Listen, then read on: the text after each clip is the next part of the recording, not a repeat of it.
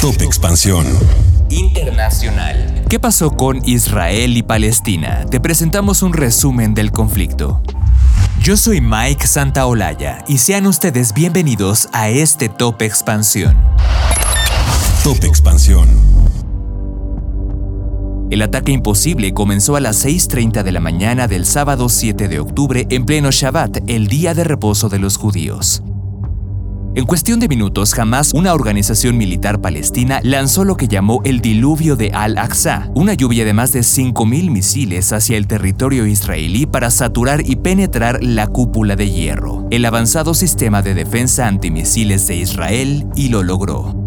Por tierra, combatientes de Hamas atravesaron los muros en la frontera entre Gaza e Israel en 27 puntos diferentes, uno de ellos cerca del kibbutz o comuna agrícola de Reim, en donde se llevaba a cabo el festival de música Tribe of Nova, y donde los milicianos secuestraron y ejecutaron al menos a 260 civiles en las primeras horas habían tomado por sorpresa a las poderosas agencias de inteligencia de Israel, justo en el 50 aniversario de la guerra de Yom Kippur de 1973, cuando otro ataque sorpresa de las fuerzas de Egipto y Siria aliados de Palestina provocó la muerte de 2.600 soldados israelíes.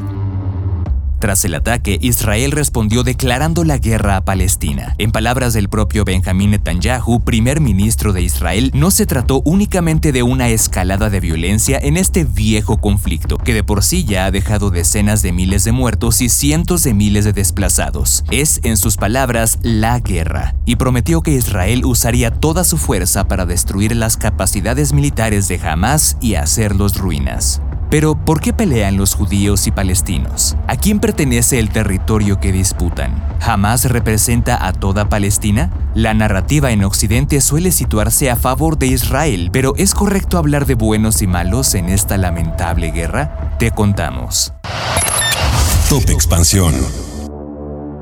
¿Quién es quién? El conflicto entre Israel y Palestina se agrupa en dos bandos. El Estado de Israel, que son judíos apoyados por Estados Unidos, Reino Unido, Canadá, Ucrania, Australia y desde lejos por la Unión Europea, y el Estado de Palestina, que son musulmanes apoyados por Irán, Líbano, Siria, Irak y desde lejos por países como Rusia. A esta última facción pertenece Hamas, el movimiento de resistencia islámica, que es una organización que se define como yihadista, nacionalista e islamista y que busca establecer un Estado islámico en Palestina.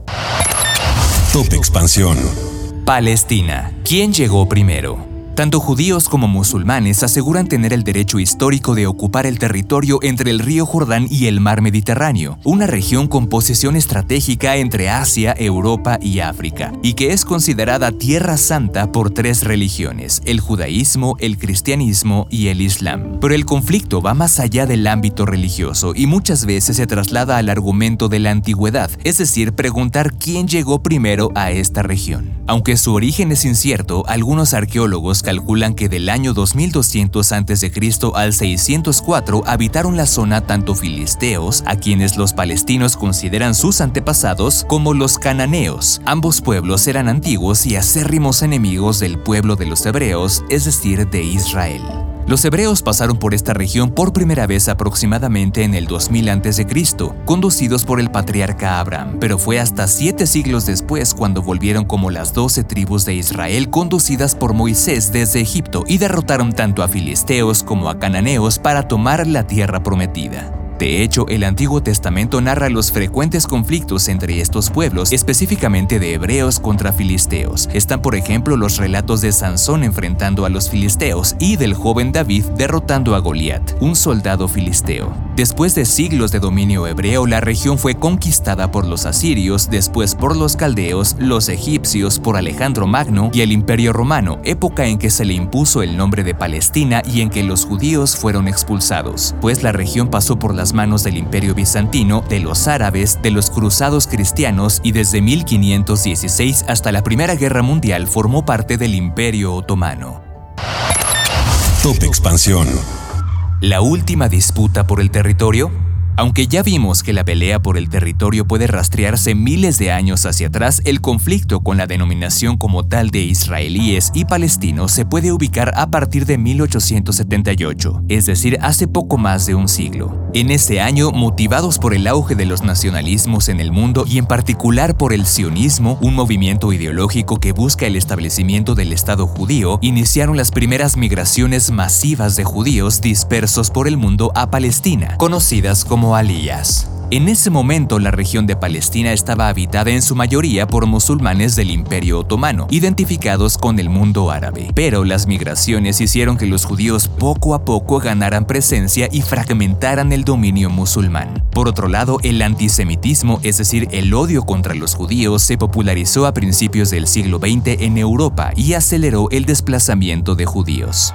Después de la Primera Guerra Mundial, el Imperio Otomano cayó. El Reino Unido tomó el control de Palestina y aplicó el término palestino indistintamente a judíos y musulmanes. Pero para este momento, debido a las constantes migraciones, el número de judíos y musulmanes ya era equiparable, un hecho que inquietó a estos últimos y que los llevó a gestar una identidad como pueblo palestino. Pero el dominio británico no duraría mucho. Después de la Segunda Guerra Mundial, los judíos organizaron un atentado contra la comandancia de Reino Unido en Palestina en 1946, forzando por un lado su salida y por otro la intervención de la ONU para dividir el territorio en extensiones similares para judíos y musulmanes. Los palestinos recibieron el territorio de la Franja de Gaza y Cisjordania, conocida en inglés como West Bank y que incluye la Jerusalén Oriental, y los israelíes el resto del territorio. Tras esta división, en 1948 se constituyó oficialmente el Estado de Israel.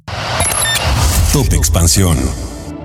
Pero ninguno quedó conforme. El ya constituido Israel impuso restricciones de movimiento y acceso a agua a los palestinos para obligarlos a retirarse por completo del territorio, y los palestinos, en conjunto con la Liga Árabe compuesta por Egipto, Siria, Líbano, Arabia Saudí y Transjordania, declararon la guerra a Israel. Desde entonces se han registrado distintas invasiones, ofensivas y contraofensivas para lograr ganar algunos kilómetros de territorio. Por su parte, Palestina fue reconocida como Estado en la Asamblea General de las Naciones Unidas décadas después hasta 1988. Top Expansión. El nacimiento de Hamas. El 9 de diciembre de 1987, un camión militar israelí embistió y mató a cuatro trabajadores palestinos, un hecho que provocó revueltas populares protagonizadas principalmente por jóvenes palestinos llamadas intifadas. El gobierno de Israel criminalizó estos movimientos y ordenó reprimirlos con un uso desproporcionado de la fuerza militar. Después, para organizar las protestas y contraataques, surgieron en Palestina organizaciones como el Mando Nacional Unificado, el propio Hamas y la Organización para la Liberación de Palestina UOLP, una entidad liderada por Yasser Arafat. Años más tarde, la OLP reconoció al Estado de Israel y a cambio fue reconocida como la legítima representante del pueblo palestino. En 1993 se concretaron los acuerdos de Oslo, un convenio de pacificación entre el gobierno israelí y el palestino que aceptaba dar Gaza y Cisjordania para los palestinos, pero jamás se opuso y organizó múltiples atentados contra objetivos israelíes. Cabe mencionar que desde su formación, esta organización ha dicho que su objetivo es la destrucción del Estado de Israel y la instauración de un Estado islámico. Para lograrlo, utiliza estrategias militares y políticas que incluyen los ataques contra las Fuerzas Armadas de Israel, así como contra civiles. Durante la segunda intifada murió Yasser Arafat, por lo que la OLP perdió fuerza y jamás tuvo el camino libre para buscar sus objetivos y fortalecerse en Gaza. Israel comenzó por su parte un bloqueo severo construyendo murallas en la frontera y provocando un desastre humanitario en Palestina. Es importante mencionar que además de los ataques, Hamas ha construido clínicas y escuelas en territorio palestino, por lo que tiene el apoyo de parte de la población. Sin embargo, hay otros palestinos que consideran los métodos de Hamas demasiado radicales, tal como el propio presidente palestino Mahmoud Abbas. Por lo tanto, no es posible decir que la llamada guerra que estalló en el 2023 sea propiamente de Israel contra Palestina, sino contra Hamas, a pesar de que todos los palestinos se hayan visto afectados. Top Expansión. Una guerra sin ganadores. Las oleadas de combatientes que Hamas envió a través de los muros penetrados de la frontera el 7 de octubre del 2023 arrasaron varias comunidades agrícolas en Israel, entre ellas Be'eri, donde se realizaba el festival de música, y Kfar Asa, donde según las fuerzas de defensa de Israel se han encontrado casas saqueadas, incendiadas y decenas de cuerpos que mostraban una masacre sin distinción de edad. Ante esto, el gobierno de Israel compara el ataque del 7 de octubre del 2023 con los atentados que sufrió Estados Unidos del 11 de septiembre del 2001, y en sus comunicados se refieren a Hamas como terroristas. De hecho, el presidente de Estados Unidos, Joe Biden, y principal aliado de Israel, ha dicho que el ataque de Hamas fue pura crueldad y que tiene confirmadas imágenes de terroristas decapitando niños, algo que el grupo de Hamas ha negado. Tres días después del ataque de Hamas, el ministro de Defensa israelí Joab Gallant ordenó un asedio completo de la franja de Gaza, por una parte bloqueando la electricidad, la comida, el agua y el gas, lo que ha provocado que más de 338 mil personas se hayan visto obligadas a dejar sus casas según la ONU. Y por otro lado, mediante bombardeos masivos contra blancos indistintos en Palestina y el despliegue de más de 300 mil soldados israelíes cerca de la franja de Gaza. Ante esto,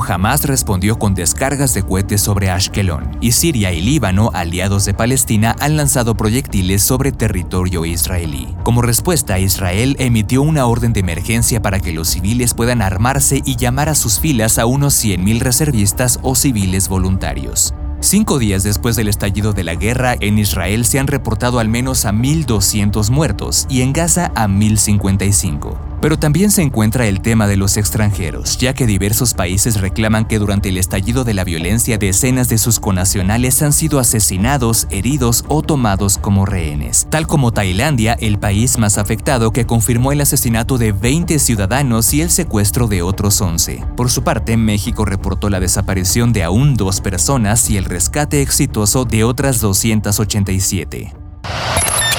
Top Expansión. ¿Y qué tendría que ocurrir para establecer la paz?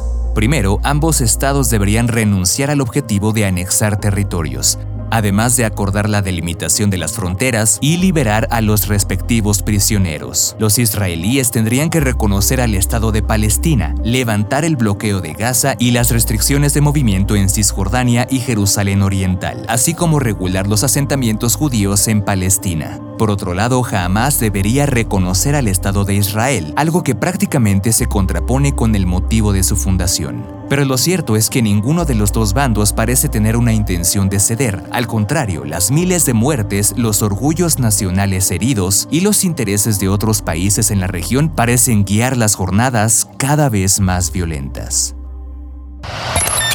Top Expansión. Esto fue Top Expansión, un destilado de noticias para que continúen su día bien informados. Yo soy Mike Santaolalla y les deseo un excelente día. Recuerden que si quieren más información sobre economía, política, empresas, mercados y tecnología, siempre pueden contar con Expansión y todas sus plataformas. Hasta pronto.